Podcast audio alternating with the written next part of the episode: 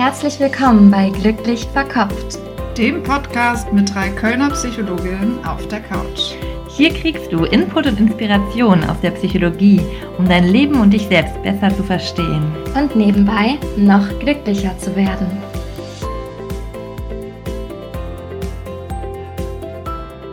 Herzlich willkommen bei Glücklich Verkopft, dem Podcast mit Psychologin auf der Couch. Ich bin Wiebke, ähm, ich bin Psychologin und angehende Psychotherapeutin in Ausbildung für Verhaltenstherapie. Ich habe hier heute aber keinen Psychologen neben mir sitzen, sondern einen theoretischen Physiker und zwar den Daniel, ein sehr guter Freund von mir.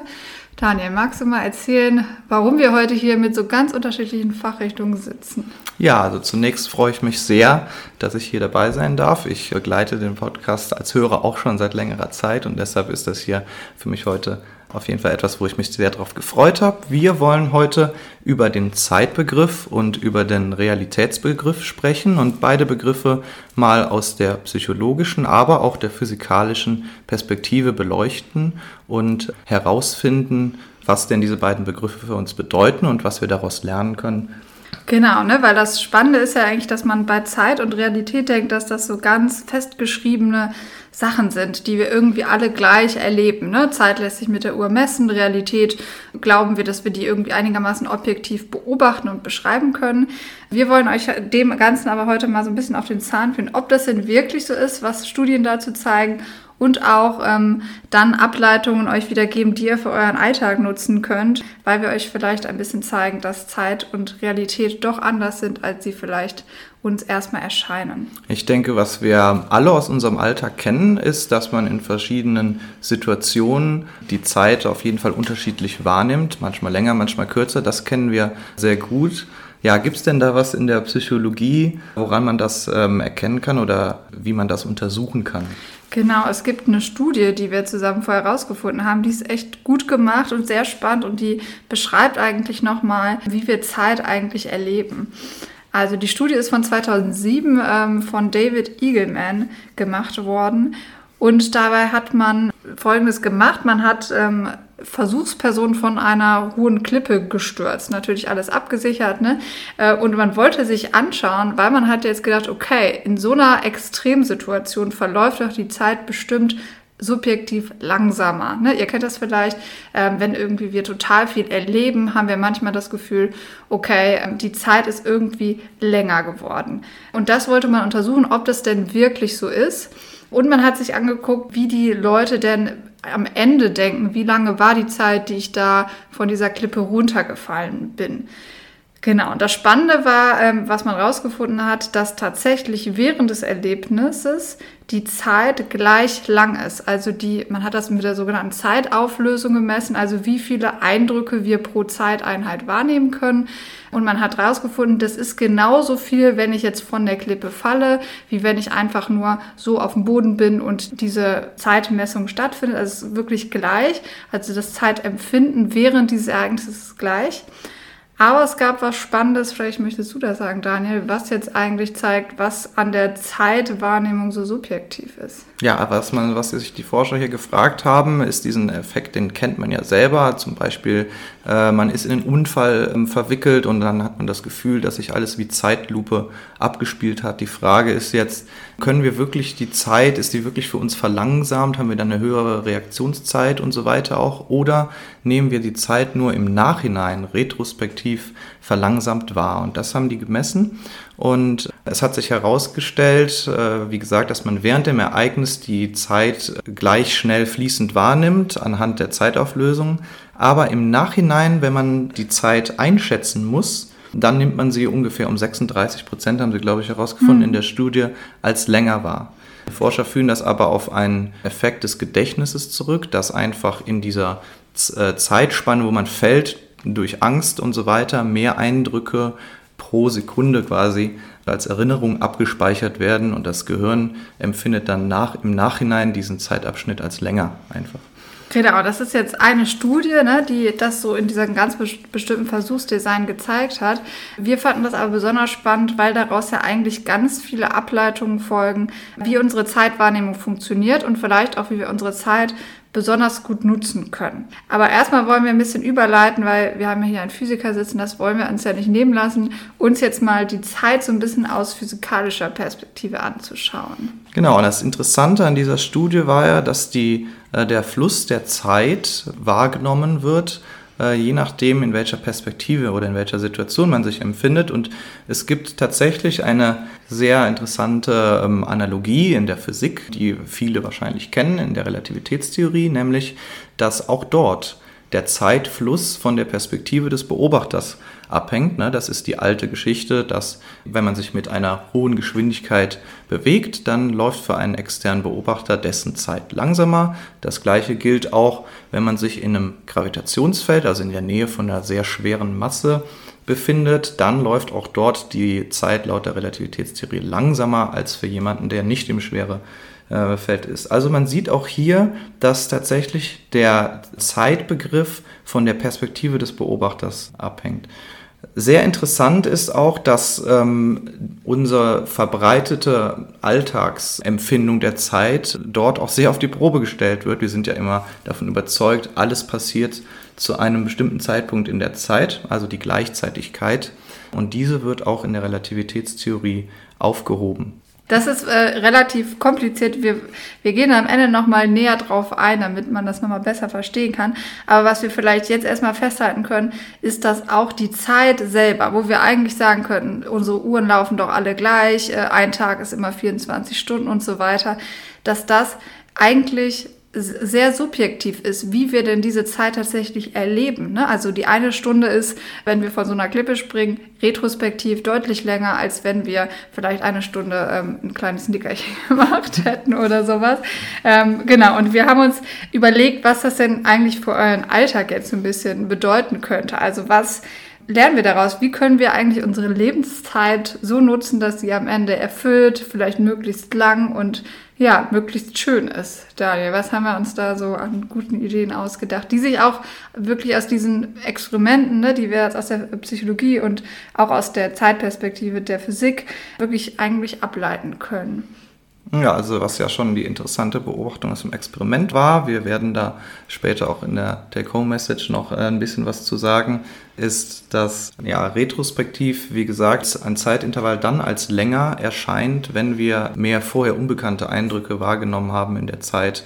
Das bedeutet auch, wenn man vielleicht im Urlaub war und ähm, verschiedene Sachen gemacht hat, nicht den, äh, jeden Tag ein bisschen unterschiedlich gestaltet hat, dann kommt einem der Urlaub im Nachhinein auch ein bisschen länger vor und solche Sachen kann man dann nutzen. Genau, ne? Urlaub ist, glaube ich, so ein gutes Beispiel, was viele von euch auch kennen, dass man gerade zu Beginn des Urlaubs oft das Gefühl hat, irgendwie, dass die Zeit irgendwie langsamer verläuft, ne? auch wenn man irgendwie total viel Spaß hat, dass es irgendwie so viele neue Eindrücke ist, dass man manchmal das Gefühl hat, man ist schon viel länger dort, als man eigentlich ist.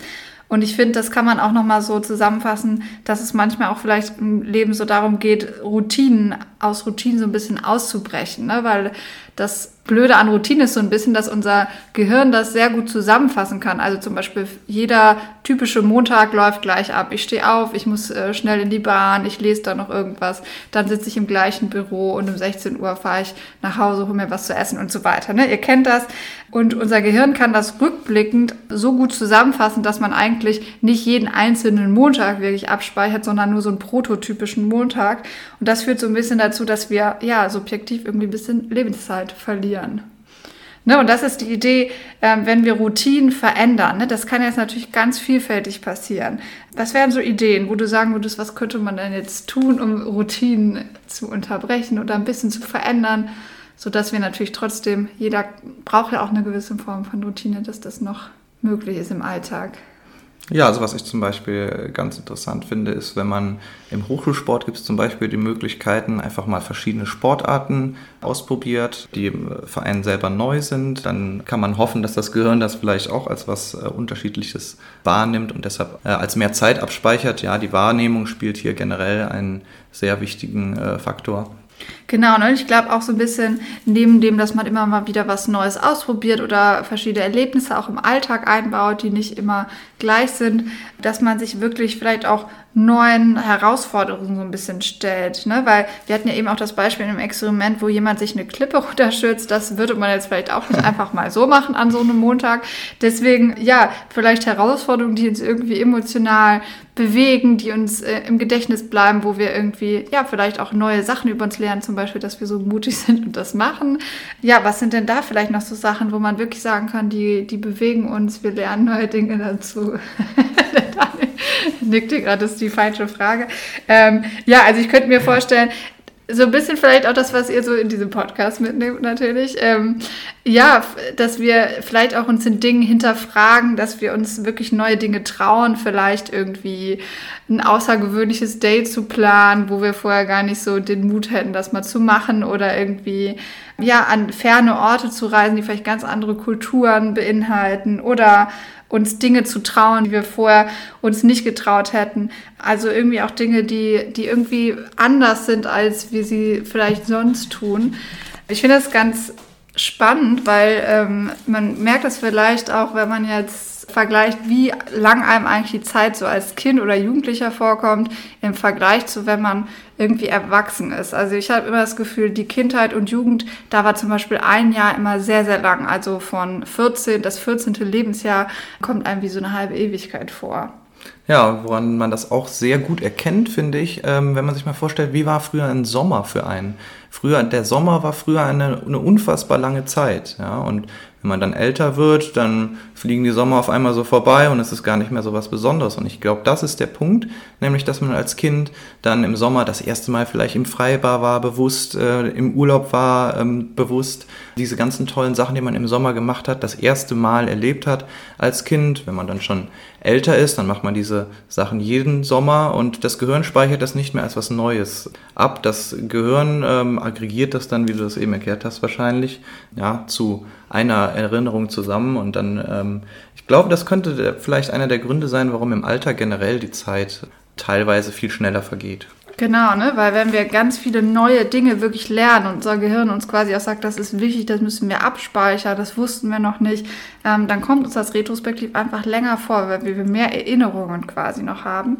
Genau, und ähm, da das in der Jugend und Kindheit funktioniert, ähm, ist es eben auch spannend zu sagen, okay, wie kann ich das denn jetzt, wo die Zeit so wahnsinnig rast, wenn man älter ist, eigentlich übertragen? Ne? Und da haben wir so jetzt einige Beispiele gemacht. Ich finde auch wirklich sowas wie an neuen Orten mal leben oder unterschiedliche Berufe ausprobieren oder sich mit unterschiedlichen Menschen umgeben. Also so Dinge, ja, wirklich sich Abwechslungen zu schaffen, die man auch wirklich abspeichern kann. Ne? Ihr kennt das vielleicht auch, wenn man so sagt, ja, das war die Zeit, wo ich in Aachen gelegt habe oder da war ich ein Jahr im Auslandssemester oder sowas. Ne? Das ist wie so, wie so eine eigene Welt irgendwie, ne? rückblickend. Denn eine Message ist ja ganz klar, auch aus diesem Experiment. Es geht darum, wie viele neue Erinnerungen das Gehirn quasi in der Zeiteinheit abspeichert. Ja? Und wenn ich meine mir gegebene Zeit mit neuen, interessanten, wertvollen Sachen fülle, ja, dann hat die Zeit quasi für mich eine Art höhere Qualität. Das Gehirn ist dann mehr dazu genötigt, diese Zeiten abzuspeichern und wenn dann ein paar Jahre vergangen sind, dann kommen mir diese Zeiten, die ich bewusst gefüllt habe mit für mich wertvollen Sachen, ähm, als länger vor. Ne? Und ich habe dann dann mehr Wert von. Okay, also jetzt haben wir so das, was wir zum Thema Zeit sagen wollten und was wir euch da auch für Tipps mitgeben wollten, so ein bisschen abgeschlossen. Wir haben noch ein äh, zweites spannendes Thema, was auch mit der Zeit zusammenhängen wird. Das merkt ihr aber erst am Ende. Und zwar die Wahrnehmung der scheinbaren, kann man jetzt vielleicht schon sagen, Realität. Genau, wir haben ja auch schon beim Zeitthema gemerkt, dass es hier viel um Perspektive und Wahrnehmung geht. Ja, dieser Fall, der den Leuten im Experiment länger vorkam, äh, das war für sie dann ein Teil der Realität, dass der Fall dann einfach äh, länger war. Und das war begründet in der Wahrnehmung. Ähm, so ist es auch bei uns, bei vielen Sachen im Alltag, dass diese uns sehr vertraute Alltagswelt, die wir so in unserem menschlichen Leben kennen, sehr stark als Realität vorkommt. Wir haben oft den Eindruck, dass alles, was wir sehen, quasi, ja, nur aus unserer menschlichen Sicht, dass das schon alles ist von der Realität quasi, dass das sehr charakteristisch dafür ist, wie unser Universum, sage ich mal in den Worten eines Physikers, ist. Und das ist aber, wenn man sich ähm, ja, jetzt mal aus physikalischer Ebene gesprochen, die Welt als aus den Augen eines Physikers anguckt, oft vielleicht nicht ganz so. Beispiele, die, glaube ich, jeder kennt, ist, dass solche festen Gegenstände wie der Tisch oder ein Stuhl oder sowas, ähm, die als feste Gegenstände wahrgenommen werden, in Wirklichkeit eigentlich aus Teilchen bestehen, ne, aus Atomen und Molekülen. Ich denke, das Bild haben eigentlich viele.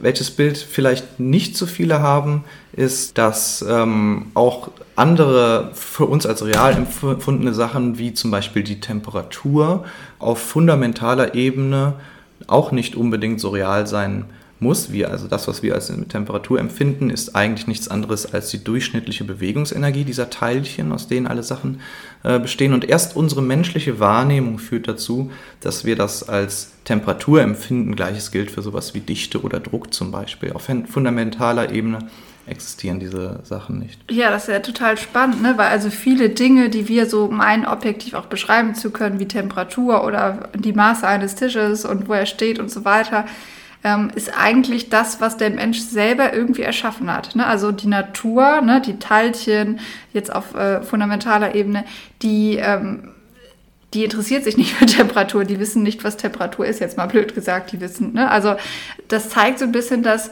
ja, das, was wir versuchen, auch in der Natur irgendwie objektiv zu beschreiben als Menschen, eigentlich irgendwie ein Teil von der menschlichen Realität selber ist. Ne? Und das führt uns auch zu einer interessanten äh, Sicht, dass diese Teilchensicht, die kennt man vielleicht äh, noch, aber weil du eben gesagt hast, ja, unsere Wahrnehmung ja, lässt diese Realitäten quasi erst erschaffen, ne? wie zum Beispiel Teilchen. Es stellt sich heraus, dass wenn man genauer hinguckt, aus physikalischer Sicht selbst so etwas wie Teilchen nur ein Modell ist und Teilchen eigentlich nicht wirklich existieren. Ähm, es scheint tatsächlich so zu sein, dass die Welt größtenteils aus Wellen besteht. Und diese Teilchen, die manifestieren sich quasi erst dann, wenn man anfängt, diese Wellenobjekte zu messen. Ja, das ist quasi der Grundgedanke der Quantenmechanik, dass ein Großteil unserer Welt erst dann sich für uns real physikalisch manifestiert, wenn wir, wenn wir sie messen, wenn wir sie wahrnehmen, wenn wir mit ihnen in Interaktion treten. Ja, man könnte zum Beispiel fragen, wie ist es eigentlich, wenn ich in einem Zimmer einen Stuhl stehen habe, ja, den sehe ich, der ist für mich real, jetzt verlasse ich diesen Raum, mache die Tür zu, ist der Stuhl dann immer noch da oder verschwindet er? Ich sehe ihn ja nicht mehr. Ich könnte ja auch sagen, vielleicht verschwindet er auch in der Zeit und entsteht erst neu, wenn ich das Zimmer betrete. Und es stellt sich heraus, dass auf fundamentaler Ebene genau das der Grundmechanismus der Quantenmechanik ist, wie Teilchen quasi entstehen. Ja. Bei dem Stuhl an sich funktioniert das nicht, denn damit etwas aus diesen Wellen heraus entsteht, braucht es nicht mal nur ein menschliche, eine menschliche Wahrnehmung, sondern es reicht schon, wenn andere Teile der Natur sich gegenseitig messen durch physikalische Interaktion, äh, entsteht dann Verschränkung und dieser Prozess, den nennt man Dekohärenz. So ist es beim Stuhl so, dass diese ganzen Teilchen im, in dem Stuhl ja, sich gegenseitig die ganze Zeit messen und deshalb für uns der Stuhl schon die ganze Zeit real ist. Okay, also das zeigt jetzt ja nochmal, dass irgendwie vieles, was wir so für festgelegt halten, was wir meinen, in der Realität beschreiben zu können, eigentlich gar nicht so festgelegt ist. Also, ne, du hast ja eben gesagt, auch das sind äh, Wellen statt Teilchen. Das heißt, selbst der Tisch ist irgendwie nicht festgelegt, sondern eigentlich ist das eine Welle aus Möglichkeiten, sage ich jetzt mal, Dinge zu realisieren. Mhm. Und das ist ja irgendwie auch eine total spannende Sichtweise. Ne? Also, dass wir, dass Dinge eigentlich erst real werden durch unsere Messungen, einmal in der Physik, ne, aber auch durch unsere Wahrnehmung. Also jetzt nochmal auf das, um auch nochmal auf das Psychologische irgendwie so zu kommen, ne, was sich aber, wie gesagt, auch in der Physik sehr deutlich zeigt. Also es gibt ganz viele Möglichkeiten und wir als Individuum nehmen eine bestimmte Form dieser Möglichkeiten irgendwie wahr und erschaffen sie dadurch erst. Ne? Eigentlich existieren alle Möglichkeiten, aber wir ne, durch unsere Wahrnehmung und im psychologischen Sinne jetzt als Analogie durch unsere Interpretation, unsere subjektive, entsteht ein ganz bestimmtes Bild, wie jetzt zum Beispiel das Bild vom Tisch. Und ähm, das würde ich gerne nochmal nutzen, um auch ja so einen Begriff aus der Psychologie, der sich vielleicht auch da ähm, so ein bisschen mit vergleichen lässt, und zwar der Konstruktivismus. Und da habe ich ein ganz schönes ähm, Zitat zugefunden, die, äh, der das, die, das das, äh, Welches? dass das ganz gut beschreibt. Und zwar, ähm, die Wirklichkeit wird von uns nicht gefunden, sondern erfunden. Die Erkenntnis einer absoluten Wahrheit ist deshalb nicht möglich. Also vieles von uns, was wir ähm, ja versuchen als Wirklichkeit zu beschreiben, ne, auch wenn es um, um Studien geht oder wenn es generell darum geht, wenn zwei sich streiten, was ist denn jetzt hier eigentlich äh, das Weiße als letzter Schluss, ähm, da geht's ja, haben wir immer den Eindruck, wir wollen irgendwie wir wollen was finden, also die, die Realität, die Wirklichkeit, das Richtige wollen wir finden. Und ähm, es ist schwer für uns, sich rein zu, zu versetzen, dass wir das eigentlich alles selber erfinden, ne? wie wir zum Beispiel den Tisch auf eine gewisse Weise erfinden oder eben unsere Realität erfinden. Und das führt so ein bisschen dazu, dass wir vielleicht auch verstehen müssen, dass es, dass die Realität, also wie wir Dinge wahrnehmen, auch wirklich sehr subjektiv ist. Und das ist ein Prozess, den man in der Psychologie und auch in der Psychotherapie ganz viel nutzt, weil manchmal kann eben diese ähm, Wahrnehmung der Realität auch zu Problemen führen, ne? weil sie zum Beispiel mit der Realität von anderen nicht übereinstimmt oder weil es eine sehr negative Realität über mich oder über andere ist. Und das kann zu Problemen führen. Ne? Da geht es wieder jetzt nicht darum, die richtige rauszufinden, sondern eigentlich die Sachen ähm, so zu verändern, dass eine Realität erschaffen wird, ähm, ja, die positiver ist, die vielleicht zu weniger Konflikten führt und so weiter.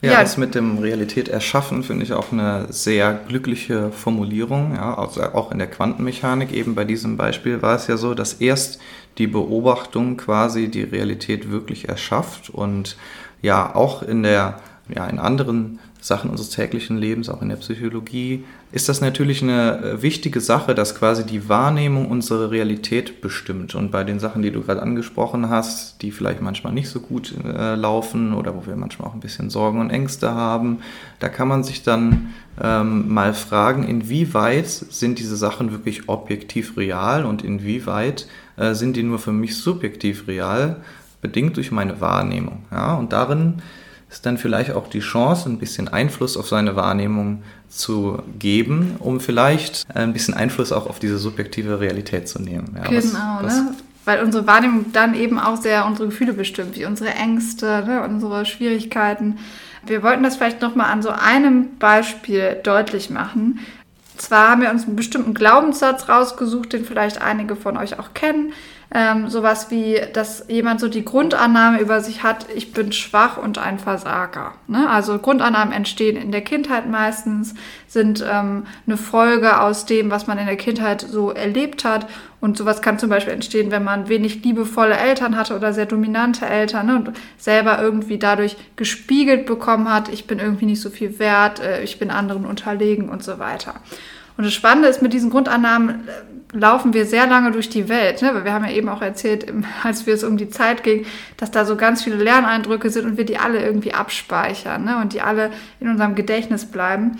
Und das Spannende ist, mit diesen Augen konstruieren wir jetzt die Wirklichkeit. Also die, wie wir andere Menschen wahrnehmen, wie wir uns wahrnehmen, wie wir meinen, wie andere Menschen auf uns reagieren. Und stellt euch mal vor, ihr hättet vielleicht diesen Glaubenssatz oder wendet das auch gerne mal auf vielleicht einen Glaubenssatz von euch selber an. Wenn man sich jetzt mal vorstellt, so ein Mensch, äh, wie würde der denn andere Menschen oder Situationen wahrnehmen? Der würde wahrscheinlich ähm, andere Menschen zum Beispiel als sehr stark wahrnehmen. Ne? Also würde denken, okay, die ähm, sehen mich eher kritisch, die, ähm, die wollen mich eher dominieren, die ähm, sind mir überlegen ne? und würde so andere Menschen sehen ne? und das in die hinein interpretieren ähm, und würde sich auch dementsprechend verhalten. Das ist das Spannende. Ne? Also dann ist er zum Beispiel, vielleicht sieht er in vielen Äußerungen eher eine Kritik, fühlt sich angegriffen, hat vielleicht sogar das Gefühl, ich muss mich jetzt anfangen zu verteidigen. Ne? Dann werden die anderen aber vielleicht wirklich dominanter, weil sie denken, okay, ähm, ich möchte mich jetzt hier auch nicht so unterbuttern lassen und dann entsteht wirklich so ein Machtgefälle vielleicht. Ne? Nur als ein Beispiel. Also soll ich so ein bisschen zeigen, die, wie wir die Dinge wahrnehmen, ist sehr subjektiv und geprägt durch unsere Biografie zum Beispiel. Und wir verhalten uns dementsprechend und oft folgen daraus tatsächlich auch so, man kann dazu sagen, selbsterfüllende Prophezeiungen, dass tatsächlich das, was wir über uns glauben, nochmal uns irgendwie von außen so gespiegelt wird und wir das dann wieder da, dazu nehmen, um eigentlich immer diesen Glaubenssatz zu festigen. Da haben wir jetzt aber auch überlegt, dass wir vielleicht nochmal eine Folge zu selbsterfüllenden Prophezeiungen machen, weil das echt ein spannendes Thema ist, ähm, um Dinge an sich zu verstehen und auch um Dinge zu verändern. Deswegen will ich das gar nicht so genau ausführen. Ja, ich finde dieses ähm, ja, dieses Spiegeln auch, so gesagt hast, mit der Biografie. Auch als Physiker erlebt man das tatsächlich oft. Man denkt sich dann oft, oh Gott, die anderen sind ja alle so gut, da werde ich niemals eine Chance haben. Ja, wenn es zum Beispiel darum geht, irgendwie ja, eine Stelle für die Masterarbeit zu kriegen oder die Promotion oder sonst etwas. Ähm, aber die Frage ist, vielleicht denken sich die anderen das ja auch, ja, und vielleicht nehme ich das nur so wahr. Und da kann man vielleicht mal ein bisschen versuchen, seine eigene Einstellung ein bisschen zu hinterfragen, das ein bisschen anders sehen. Daraus kann man dann auch ein bisschen mehr Mut schöpfen und sich äh, sagen, hey, die anderen haben vielleicht auch alle Probleme mit ihrem Forschungsgebiet oder äh, ja, ihren Aufgaben. Ne? Okay, also jetzt hast du auch schon ein bisschen vorgegriffen, wie wir dann gleich vielleicht versuchen, so Teufelskreise ein bisschen umzukehren. Ne? Das macht man dann doch im Alltag öfter, dass man versucht, da nochmal einen positiveren Blick drauf zu bekommen. Genau, und was wir jetzt noch machen wollten, ist euch nochmal noch ein paar physikalische Facts, die äh, euer Weltbild über die Zeit und die Realität vielleicht noch mal ein bisschen ordentlich durcheinander wirbeln, euch nicht vorzuenthalten, weil das wirklich äh, ja sehr spannende Erkenntnisse sind, die irgendwie auch ja mit dem, wie wir so durch die Welt laufen und ähm, das vielleicht noch mal so ein bisschen hinterfragen kann und äh, ja auch noch mal Anstöße geben kann. Genau, und es soll auch so ein bisschen aufzeigen, dass vieles von dem, was man vielleicht vorher als Realität wahrgenommen hat, ja gar nicht so in Stein gemeißelt ist, wie man denkt und ein Beispiel ähm, wieder aus der Physik ist ähm, der Zeitbegriff. Wir haben ja eben schon kennengelernt, dass in der Relativitätstheorie die Zeit relativ ist oder sagen wir mal abhängig vom Standpunkt des Beobachters. Und das führt dazu, dass tatsächlich selbst so Sachen wie die Gleichzeitigkeit, haben wir eben auch schon gelernt, dass die nicht mehr existiert, in Frage gestellt werden und das führt dazu, dass sich verschiedene Beobachter nicht mehr darüber einig sind, was eigentlich Vergangenheit ist, was Zukunft und was Gegenwart ist. Ja, was, für den, was der eine in seinem Bezugssystem, in seinem physikalischen Bezugssystem als Vergangenheit interpretiert, interpretiert der andere als Gegenwart oder Zukunft. Dann haben wir ja in der Quantenmechanik ein ganz anderes Konzept. Da stellt es sich heraus, dass die Naturgesetze Zeitumkehrinvariant sind. Das heißt, die sind gar nicht davon abhängig, ähm, in welche Richtung die Zeit eigentlich läuft. Ja? Und diese beiden ja, Konzepte der Zeit in der Physik sind ähm, ja erstmal ein Widerspruch, den man das Zeitproblem auch nennt in der Physik. Und aufgelöst wird es dadurch, dass wir irgendwann mal ja, die Quantenmechanik mit der Relativitätstheorie vereinen wollen in einer Quantengravitation. Die haben wir noch nicht, aber wir können schon so ein bisschen sehen, wo die Reise hingeht. Und zwar dahin, dass der Zeitbegriff in so einer Theorie, äh, so glauben wir heute, komplett verschwindet. Ja, die grundlegende Gleichung der Quantenschleifengravitation, die Wheeler-DeWitt-Gleichung, hat gar keinen Zeitbegriff. Ja. Hier funktioniert es so, dass die Zeit genauso wie die Teilchen erst durch die Wahrnehmung quasi entsteht. Ja? Also erst durch Interaktion verschiedener physikalischer Systeme manifestiert sich die Zeit, wird zu dem, wie wir das als Menschen wahrnehmen. Also kann man das so ein bisschen wieder vergleichen. Wir hatten ja eben das am Beispiel der Temperatur. Ne? Also dass wir, man kann sich ja gut vorstellen, dass so Teilchen ist einfach nur eine Bewegung für Teilchen und für uns ist das Temperatur. Aber gäbe es uns nicht, also gäbe es irgendwie diesen Teil nicht, der das Ganze wahrnimmt, gäbe es sowas wie die Temperatur eigentlich gar nicht. Und es ist so ein bisschen ähnlich mit der Zeit, habe ich jetzt verstanden. Genau, das ist auch ähm, ja, wirklich eine interessante Sache. Nur weil wir in der Physik sagen, die Zeit ähm, existiert auf fundamentaler Ebene nicht, heißt das noch lange nicht, dass die für äh, uns Menschen, weil wir einfach so, ge so gebaut sind, äh, durch unsere Wahrnehmung real wird, zu dem, wie wir sie auch wirklich empfinden.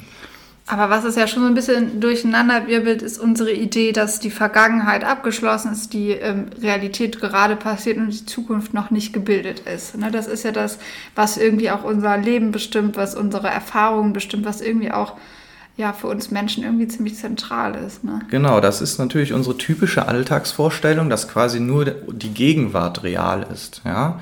Die Vergangenheit als unveränderlich gilt und die Zukunft als komplett offen gilt. Ja? Aber die Vergangenheit empfinden wir Menschen oft als bereits verloren. Ne? Was passiert ist, ist passiert. Wir können da nichts mehr dran ändern und äh, wir haben die Zukunft in unserer eigenen Hand. Ja? Aber stimmt dieses Bild wirklich? Und wenn wir uns daran erinnern, ja, dass ja verschiedene Beobachter sich nicht mehr darüber einig sind, was Vergangenheit, Jetzt und Zukunft ist, dann merken wir natürlich, wenn nur die Gegenwart real ist, aber ein anderer Beobachter diese als Vergangenheit interpretiert, dann muss die Vergangenheit ja irgendwie auch real sein und die Zukunft auch. Das führt uns zu einem Bild, das heute in der Physik mehrheitlich sehr verbreitet ist, nämlich dem sogenannten Blockuniversum, die Einsicht, dass nicht nur die Gegenwart, sondern auch die Vergangenheit und die Zukunft gleichermaßen real sind. Ja, so wie einfach ein Nebenraum, zum Beispiel der mit dem Stuhl, ja, wo die Tür verschlossen ist, auf den ich keinen Zugriff habe, wie wir den auch als real empfinden, ist äh, diese Ansicht, besteht die Ansicht darin, dass auch verschiedene Zeitpunkte, einfach nur verschiedene Orte in diesem Blockuniversum sind. Die Zeit wird dann quasi als normale Koordinate ja, empfunden. Hm, und ich fand, du hast mir im Vorgespräch auch so eine schöne Metapher eigentlich dafür gesagt, und zwar die eines Buches. Also das, beim Buch ist ja die Eigenschaft, das Buch ist schon geschrieben, ne? von, von dem Beginn der Geschichte bis zum Ende. Aber wenn wir uns auf einer bestimmten Seite erst befinden, haben wir das Gefühl, okay, das ist das, was gerade irgendwie passiert. Ne? Die vorherigen Blätter, die habe ich ja schon, die sind abgeschlossen und ich weiß noch nicht, was eigentlich auf der nächsten Seite passiert.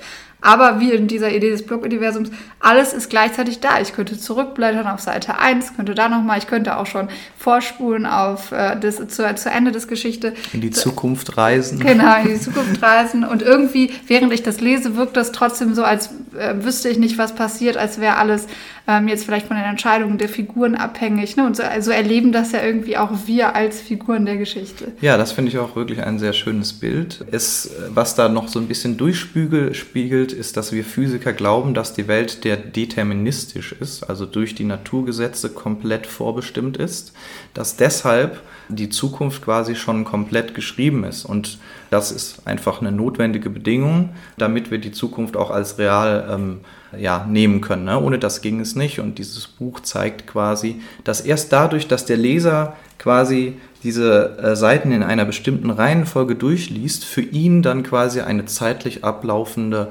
Handlung Realität wird, weil er das so wahrnimmt. Ne? Wenn ich, wie du gesagt hast, auf verschiedene Seiten springe, dann sehe ich dann eher dieses, diese ganze Realität der Handlung des Buches als statisch an, ja, und äh, alles äh, ist gleichberechtigt real. Das sind auf jeden Fall diese Sachen hier aus der Physik, das sind Sachen, mit denen man im Alltag nicht so sehr vertraut ist. Ähm, Sachen, die sehr mysteriös erscheinen können, manchmal auch etwas unbehaglich. Und ja, auch als Physiker ist man davon nicht frei, weil es natürlich klar ist, dass äh, unser Realitätsempfinden, was man früher hatte, liebgewonnene Vorstellungen, es erstmal schmerzhaft ist, die, sich von denen ein bisschen zu lösen, aber es zeigt auch, dass wenn man sich von diesen Sachen löst, man auch zu ganz anderen Realitätsempfindungen kommen kann. Ja, können wir denn da vielleicht irgendwas mitnehmen von? Genau, da will ich gerne gleich äh, anschließen. Erstmal, ich, das ist schon eine krasse Erkenntnis und das ist so der Stand der Physik, dass man da im Moment von ausgeht. Genau, das ist so, dass diese Sachen aus der Quantenmechanik und der Relativitätstheorie, die sind sehr gut ähm, erforscht, auch exponentiell bestätigt. Das kann man quasi als Fakten ansehen diese Sachen mit dem, dass der Zeitbegriff nicht existiert und mit dem Blockuniversum, das sind ähm, Sachen, die sind noch nicht so richtig erforscht, aber wir wissen, wir sehen schon, dass ja, es irgendwie diese Richtung nimmt. Es ist auf jeden Fall, würde ich sagen, heutzutage das Weltbild unserer Natur, unseres Universums, äh, was die meisten Physiker heutzutage teilen. So würde ich das vielleicht formulieren. Okay, also schon irgendwie deterministisch. Also diese scheinbare Freiheit, die wir in unseren Entscheidungen und dem, wie wir unsere Zukunft gestalten, ähm, ist vielleicht gar nicht so extrem, wie wir es äh, wahrnehmen. Aber wie du, finde ich, auch gesagt hast und was wichtig ist, wir als Figuren, also wie Figuren in einem Buch, ne, also ähm, für uns ist es ja das, was wir erleben, genauso wie wir Temperatur erleben, wie wir den Tisch wahrnehmen. Das ist ja an sich auch nicht falsch, sage ich jetzt mal, ne, sondern genau. in unserer Lebensrealität ist das das, ähm, ja, was wir sehen, was wir wahrnehmen können und irgendwie eine Form von unserer Realität zumindest. Genau, und das ist auch das Ermutigende daran, ja.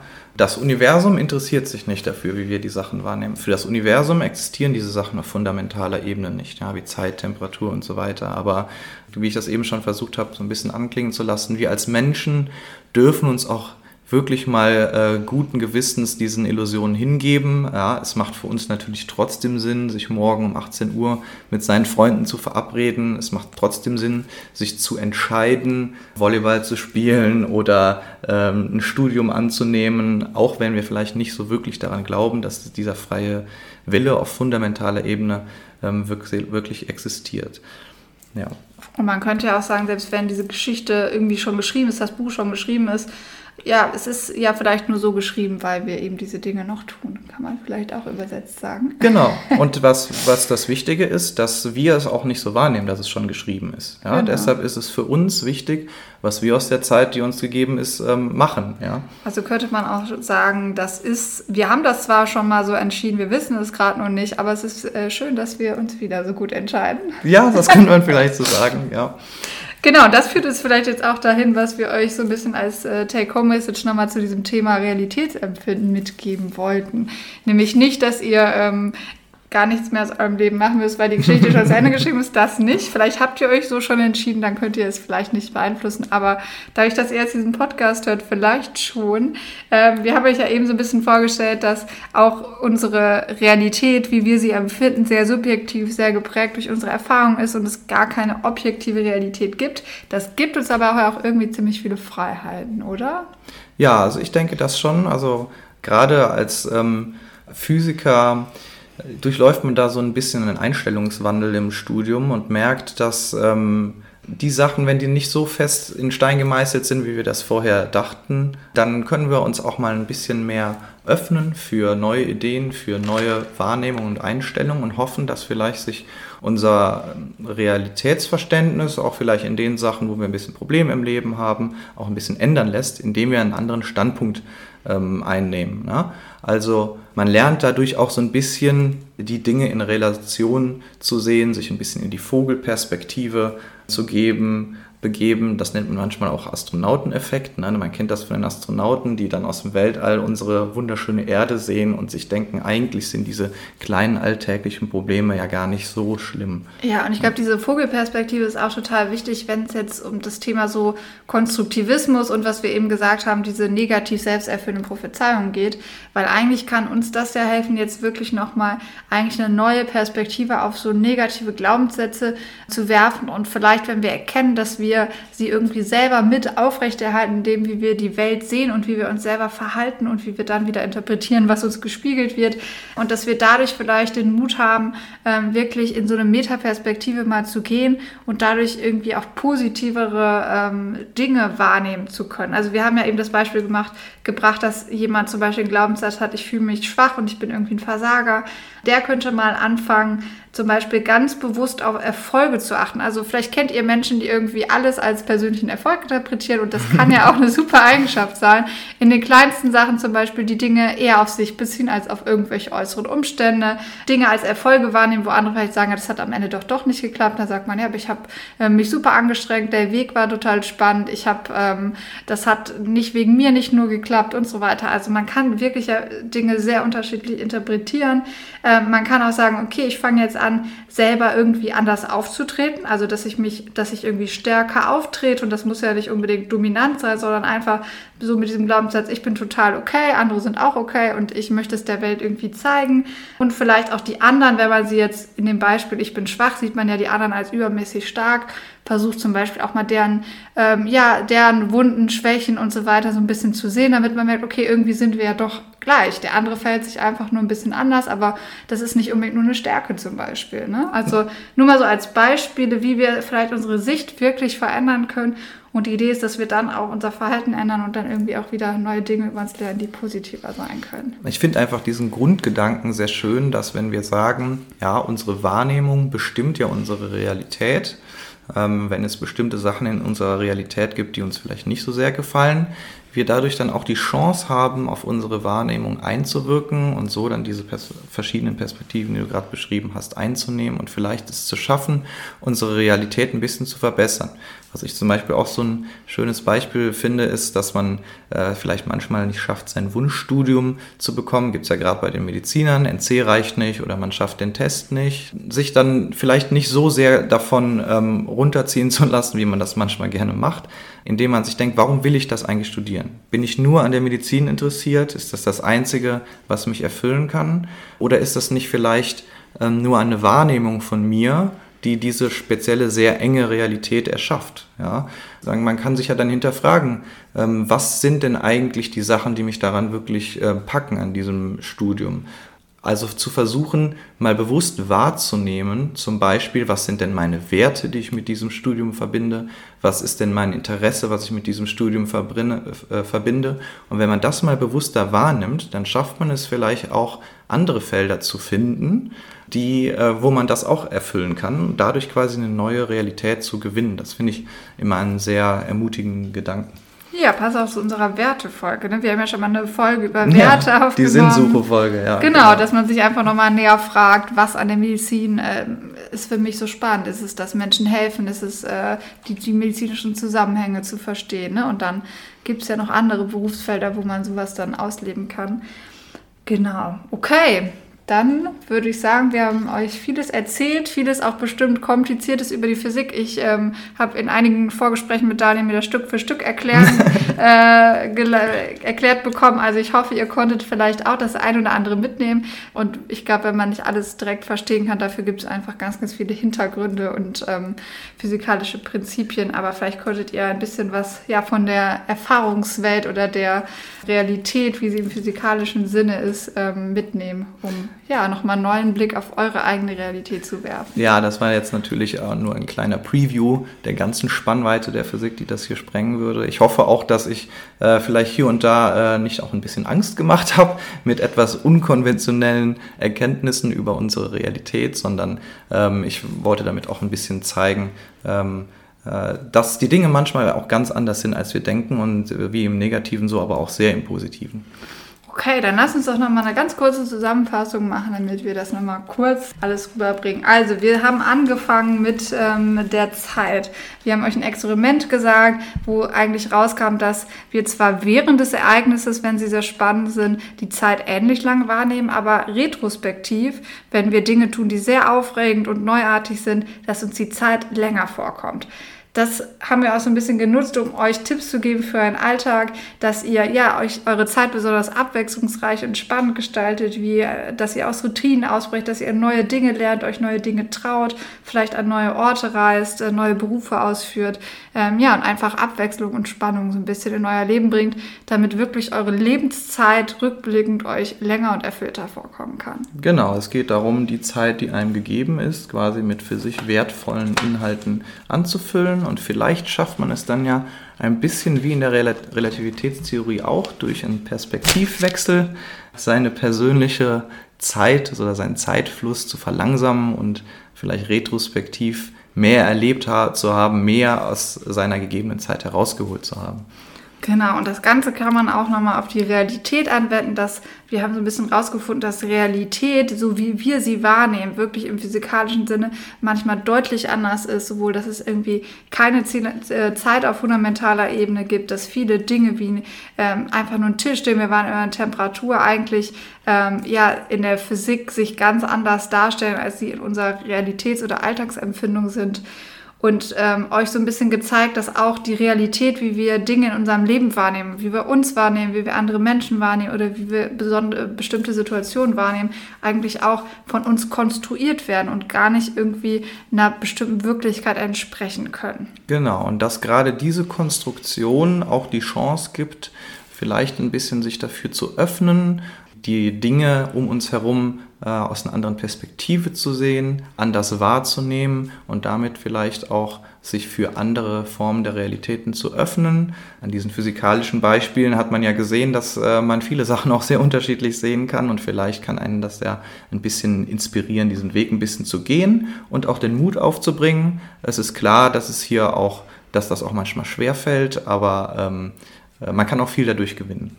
Okay, ja, super. Das war eine sehr, sehr spannende Folge. Auch für mich ganz viele neue Erkenntnisse und ähm, muss ich meine eigene Weltsicht auch nochmal hinterfragen. Aber du hast ja schon gesagt, man sollte es auch nicht zu viel tun, weil wir doch als Menschen einfach nicht alles so richtig nah begreifen können, wirklich als Erlebnisebene, sondern uns auch bestimmte Dinge einfach so sein äh, lassen müssen, wie sie irgendwie sind.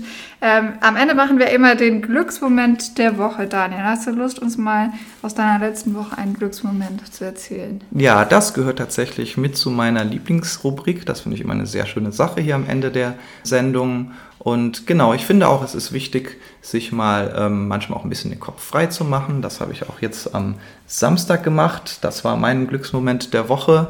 Ähm, es gibt ja leider jetzt durch die Covid-Pandemie schon seit zwei Jahren kein Karneval mehr. Und das ist für mich als Kölner natürlich besonders schwer. Und äh, eigentlich wäre jetzt Jack im Sunnesching gewesen. Und wir haben uns dann mit ein paar Freunden gedacht, egal, wir machen unser privates Jack im Sonneschingen, haben uns am Aachener Weiher im Grüngürtel getroffen, jeder hat sich verkleidet und haben ein bisschen kölsche Musik gehört und ähm, äh, ja, ein bisschen was getrunken, zusammen gefeiert und Spaß gehabt. Und ja, das hat einen dann wirklich mal ein bisschen befreit und einem ein bisschen von dieser Karne diesem Karnevalsentzug äh, wieder ausgeglichen. War auf jeden Fall ein sehr schöner, persönlicher, glücklicher Moment der Woche. Genau, ich war ja tatsächlich auch dabei, deswegen kann ich das äh, bestätigen. Ähm, das war wirklich was Besonderes, gerade in der äh, momentanen Lage und ähm, dass man das doch für sich noch irgendwie so ein bisschen feiern konnte, das war was Besonderes. Ja. Okay, dann äh, verabschieden wir uns. Wir wünschen euch natürlich noch eine ganz schöne Woche. Schön, dass ihr zugehört habt. Und ja, vielleicht ähm, habt ihr auch ein bisschen Lust auf die Physik bekommen. Ähm, da gibt es bestimmt auch ganz tolle Podcasts, die ich jetzt hier nicht kenne, aber ich bin sicher, sie gibt es. Ja, und auch wieder ganz wichtig, falls ihr selber einen glücklichen Moment der Woche habt, den ihr äh, mit dem Glücklich Verkopft-Team teilen wollt. Oder falls ihr auch Themenwünsche habt oder Ideen, Rückmeldungen, alles darf uns erreichen auf. Auf äh, glücklich-verkopft.outlook.de. Glücklich verkopft, glücklich mit ue, at outlook.de. Ach ja, genau. Ich glaube so. Ich hoffe. Sonst sagt das immer die Jessie, die kennt ihr ja, die ähm, weiß das immer noch besser mit der Mailadresse von uns. Genau, ähm, ihr könnt es auch gerne auf Apple Podcasts bewerten. Da freuen wir uns auch immer über eine Rückmeldung von euch. Und genau, dann wünschen wir euch schönen Tag, schöne Woche. Bis bald. Tschüss. Tschüss.